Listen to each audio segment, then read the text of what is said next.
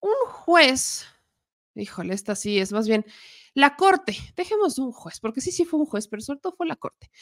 La Suprema Corte de Justicia de la Nación le, le otorga una suspensión a organizaciones, o sobre todo yo diría, más que organizaciones, a intereses que están en contra de la prohibición de las corridas de todos en la Ciudad de México. Esto ha sido un tema que eh, pues ha generado mucho ruido porque quien es la que presenta la resolución a pro de estos intereses pro taurinos es la, es la ministra Yasmín Esquivel. Sí, la ministra Yasmín Esquivel, que se, le conoce por ser pro taurina. Entonces, eh, Yasmín Esquivel, que pues es muy polémica entre, entre, el tema de la tesis, entre el tema del presidente, entre lo que usted quiera, esta ministra de la Suprema termina aceptando una suspensión a organizaciones o intereses protaurinos para evitar la suspensión de las corridas de toros. El tema llega al presidente, el presidente dice vamos a someterlo a una consulta popular, pero para entrar en el tema, yo sí lo que quiero es platicar con alguien que ha estado muy de cerca en las mañaneras, ustedes la han visto hablar de temas animalistas, de hablar de reformas de protección hacia los animales, a los seres sintientes y demás, pero alguien que ha retratado con su cámara el, terror que se vive con las corridas de toros. Le agradezco muchísimo a mi querida Elidet Fernández que se conectara conmigo esta noche por la paciencia, pero sobre todo por la lucha. Querida Elidet, ¿cómo estás? Buenas noches. Buenas noches, Nene, qué gusto. Y gracias por difundir un tema tan importante que a veces se minimiza, pero no, yo creo que hay que darlo a conocer a fondo.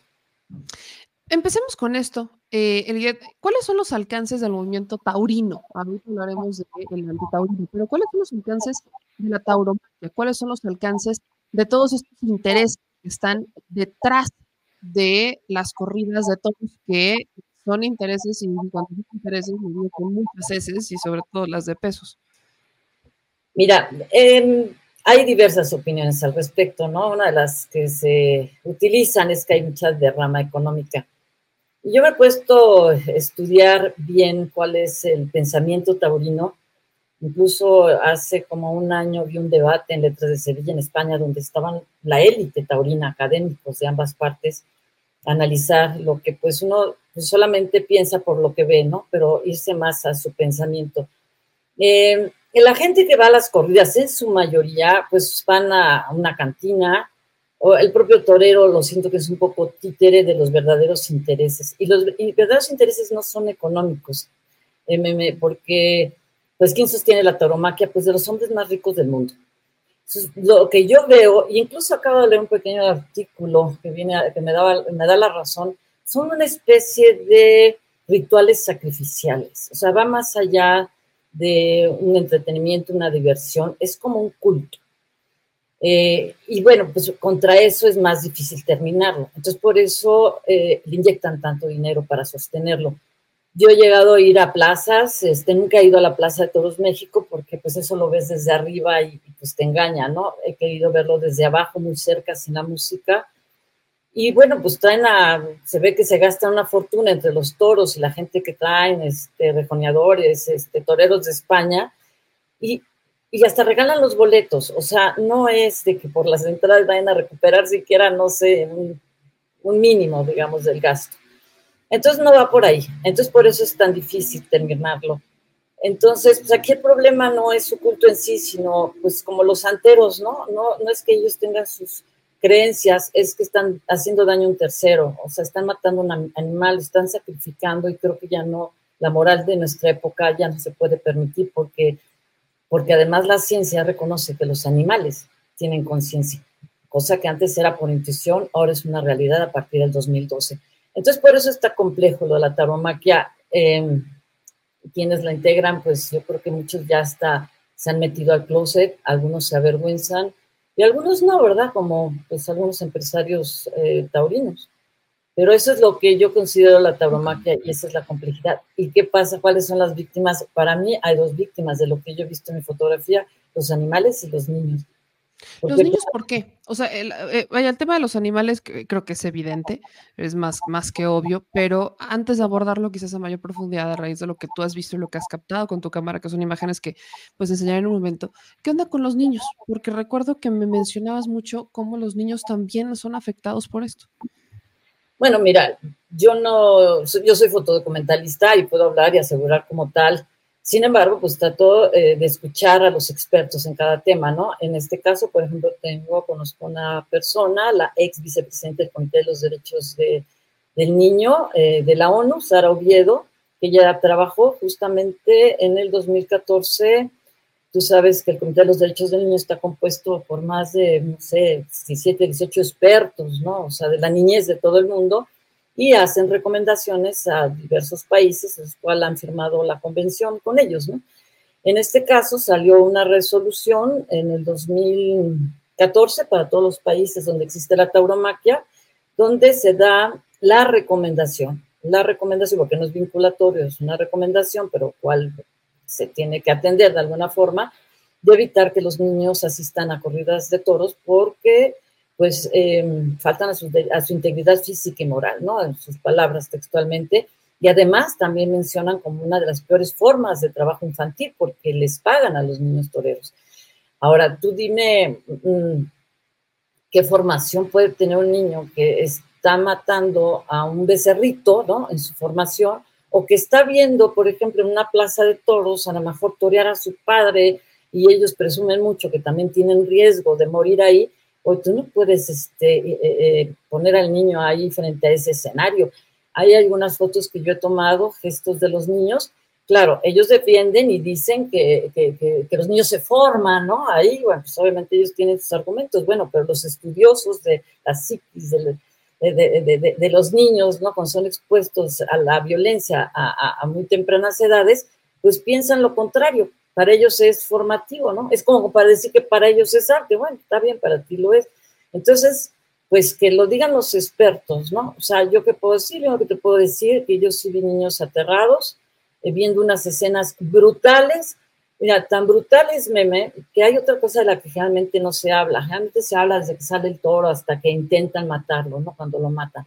De lo que no se habla es cuando no lo matan bien para ellos mismos la corrida de toros, su acontecimiento, su liturgia, su Eucaristía, como le llaman, este, termina, o supuestamente termina cuando le clavan la, estocada.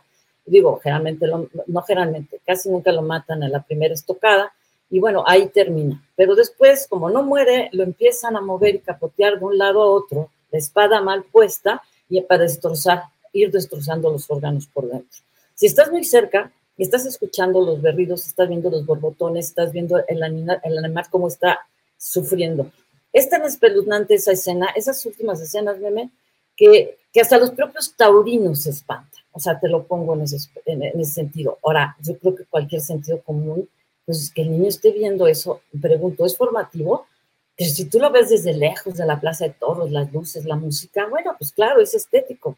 Y yo te confieso, claro que tengo fotos estéticas hasta de peleas de gallos, o sea, tengo la foto terrible y tengo la foto cuando veo maravillosamente bien las plumas volar de colores, pues claro, eso es lo que te presentan, eso es lo que vemos en algunos cuadros. Yo tengo fotos estéticas en ese sentido, pero ir atrás de esas em, tradiciones, o sea, lo que hay detrás de, de, esas actividades, creo que es lo que importante que hay que empezar a difundir, porque creo que que, genera, no creo, genera violencia. O sea, es un factor de violencia muy importante dentro de la sociedad y no nada más que afecta a los animales, sino es una violencia que vamos construyendo en, la colectividad.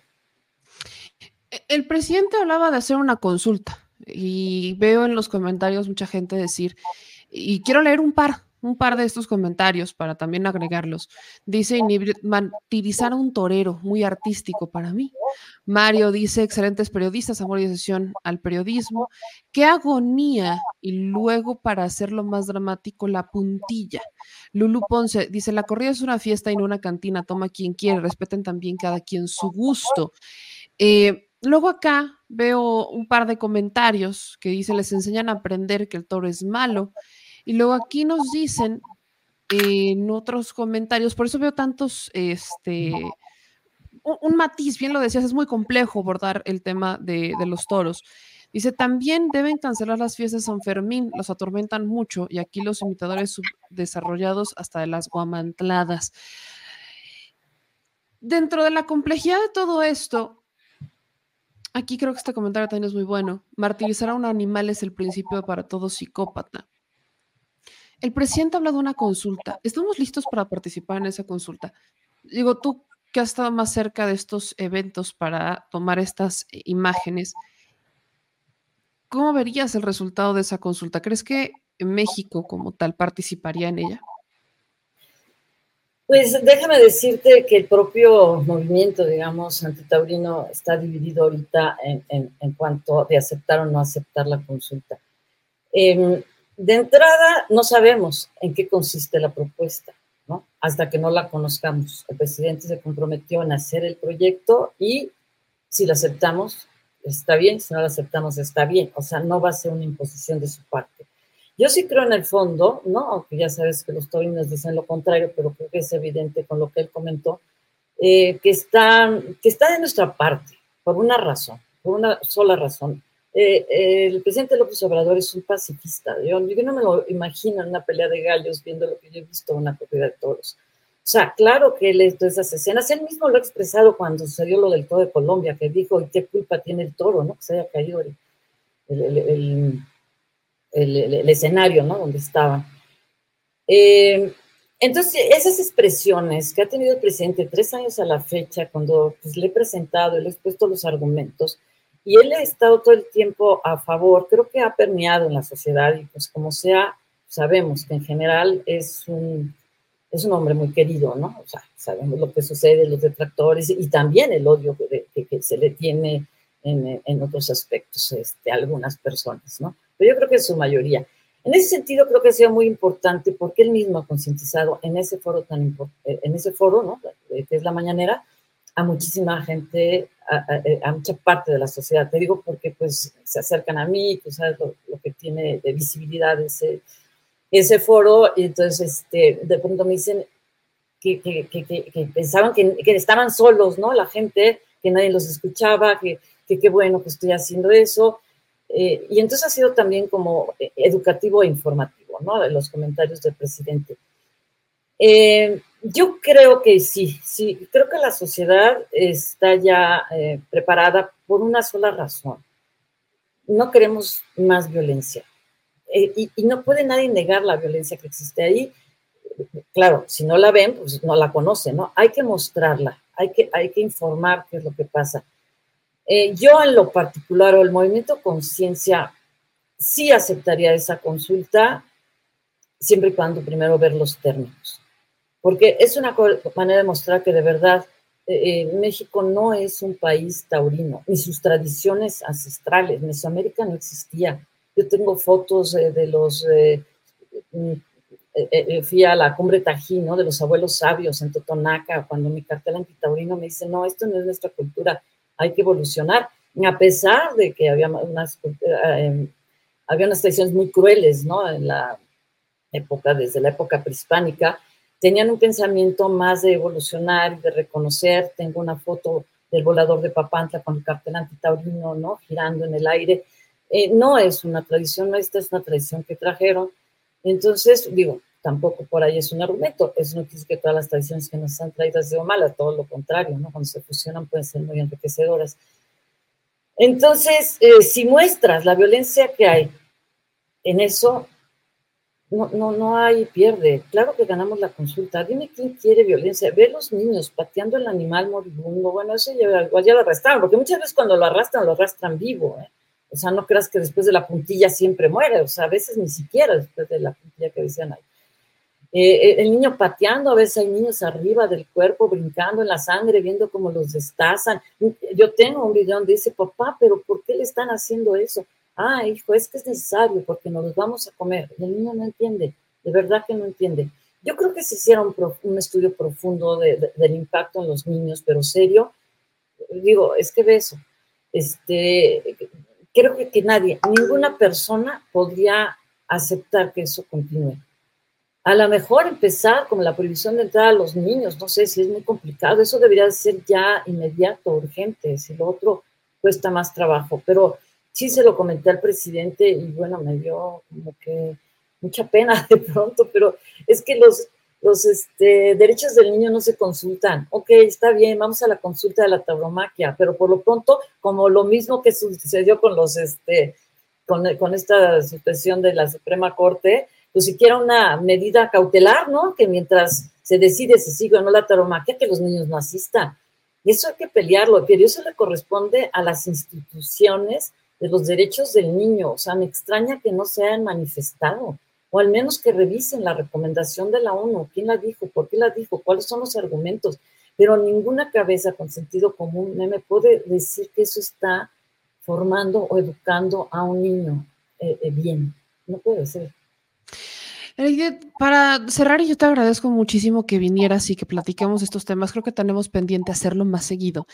En el tema de los animales o los seres sintientes, eh, ¿qué nos hace falta? Porque vaya reformas, he visto muchas que ahora ya los reconocemos como seres sintientes para que si se les reconoce como seres sintientes, entonces la ley les pueda aplicar.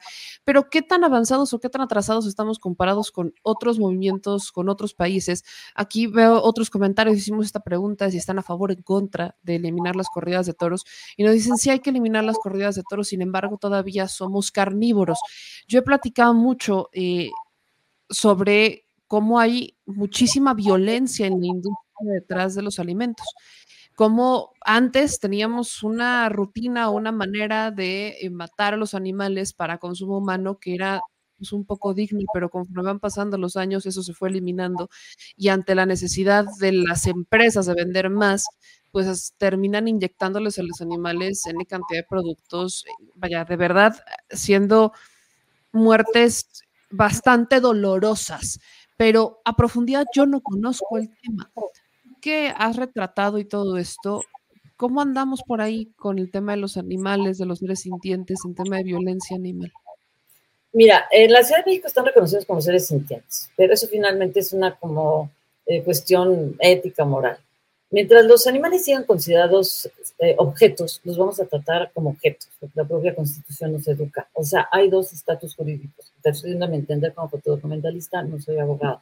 O sea, eh, personas y cosas. Entonces, mientras sigamos considerando a los animales cosas, no vamos a evolucionar al respecto. Tiene que cambiar su estatus jurídico. En España hace tres años empezó a cambiar a seres sensibles. Creo que ya es el momento en México y eso es lo que nos va, esa es la iniciativa del presidente confiamos, la misma comentó el cuarto constitucional, eh, no son todos los animales, son todos los derechos, no se trata de igualar los derechos a los seres humanos, o sea, eso hay que tenerlo muy en cuenta. Hay normas que no se tocan, como la ley de, la vida silvestre, ¿no? que están protegidos a nivel federal, los animales silvestres. Hay normas que no se tocan, con lo del consumo, pero sí permitiría al menos eh, eh, crear leyes más compasivas, ¿no? Sí, claro, yo estoy dentro de rastros y de rastros totalmente regulados. Yo he visto, se, se asustan de haber echado un perro en, aceite hirviendo, Scooby, que causó un impacto. Pues yo he visto a los cerdos echarlos hirviendo en el agua, en el agua hirviendo, todavía vivos, ¿no? Este, esa es la carne que comemos. Yo creo que es lo último que nos deberíamos, yo al menos pienso meter. Eso ya tiene que ser a través de la reflexión y de cara a uno mismo. Si uno viera de verdad, este. Mm, lo que pasa ahí dentro, creo que lo pensaríamos. Lo pensaríamos, eh, aunque hay gente que, que, hasta se burla o se ríe en ese sentido. Por eso, cada quien que se coma lo que se coma, ¿verdad? Porque comerte eso es comerte dolor, angustia, sufrimiento innecesario. Sea, porque además muchas veces es innecesario todo eso. Y bueno, también eso ya que lo digan los nutriólogos, tampoco, no me voy a meter, yo tengo 12 años de no comer carne, me siento muy bien, hay gente que nace y ya hay ganadores olímpicos sin comer carne que son absolutamente veganos, yo no lo soy totalmente, y muy difícil se puede hacer todavía en este país, aunque ya hay muchas opciones. Eh, hay, hay mucha crueldad, este, sin duda, vemos, y hay mucha injusticia. Yo creo que ya no es un momento, como lo he dicho, no es una cuestión de amor a los perros, a los gatos, a los animales, es un asunto de justicia y es el momento de, hacerla valer. No podemos seguir depredando porque además vamos contra nosotros mismos. Si es contra los animales silvestres, estamos destruyendo su hábitat y la naturaleza. destruirlo nos afecta. Si son los perros o los gatos, están dentro de la familia y estamos generando violencia. cuando encuentras, y hay estudios, que tú encuentras un perro maltratado, te metes a esa casa, hay violencia de género, violencia familiar, porque a través de la figura del perro se cometen muchos crímenes, se chantajea a la mujer, se violenta, los maltratan, los golpean, los matan frente a ella para que no se vayan, cosas así, ¿no? Que se tienen que ir este, eh, conociendo. Y la problemática ahorita que vamos a atender, pero es una problemática muy seria, es la sobrepoblación de perros y gatos lo cual no, no puede estar basada en el exterminio. Olvida, exterminio cero, porque cuando tú te empiezas a matar, pierdes valores y vuelven otros a ocupar su lugar. Tiene que haber políticas públicas de exterminio solo, de cero, y a partir de ello crear esas políticas públicas. La maestra Delfina, de, de la gobernadora constitucional del Estado de México, tiene la firme convicción de eh, bajar la sobrepoblación de perros y gatos como un coadyuvante a la construcción de paz. O sea, así de sencillo. La, este, la secretaria también, Rosa Isela Rodríguez, acaban de sacar un decálogo, o sea, no se lo sacaron de la manga, como una forma de prevención del delito. Entonces, no se trata de amor, se trata de justicia. Y, eso, y otra cosa de, que decía aquí, que la gente que vaya no le guste, bueno, pues este, es decir, se expresa exactamente igual los pedófilos, no hay ninguna diferencia. Si no les gusta, no lo hagan. O sea, yo quiero saber cuál es la diferencia. Hay, sentir no es consentir, no se te un libro de Eric Fromm. O sea, muchas veces eso no quiere decir que todos tengamos la mente muy limpia y blanca, pero sentir no es consentir. Y creo que tenemos que abrir nuestra concepción moral a todos los seres sintientes, sin duda.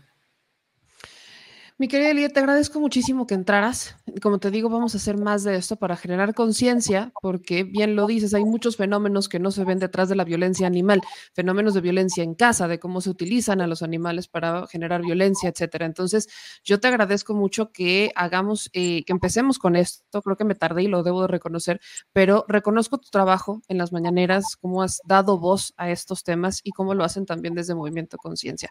¿Me ayudas a compartir tus redes o las redes en dónde pueden encontrar encontrar tu trabajo? ¿Puedo hacer una, una invitación muy rápida? Claro que sí. Se va a lanzar por primera vez eh, yo como fotógrafa, pues ese ya es un proyecto personal, pero tengo el respaldo de varias secretarías, el propio presidente, se va a lanzar a través del Complejo Cultural Los Pinos también, ahí va a ser la exposición, el primer certamen documental fotográfico por los derechos de los animales. No existe como tal. Se trata de consolidar un nuevo género fotográfico, porque tú cuando entras en un concurso fotográfico o algo relacionado con los animales, siempre entras en ecología, medio ambiente, naturaleza. No, este va a ser específicamente por los derechos de los animales. Sale el miércoles, el miércoles la convocatoria por la Secretaría de Cultura y el Complejo Cultural Los Pinos.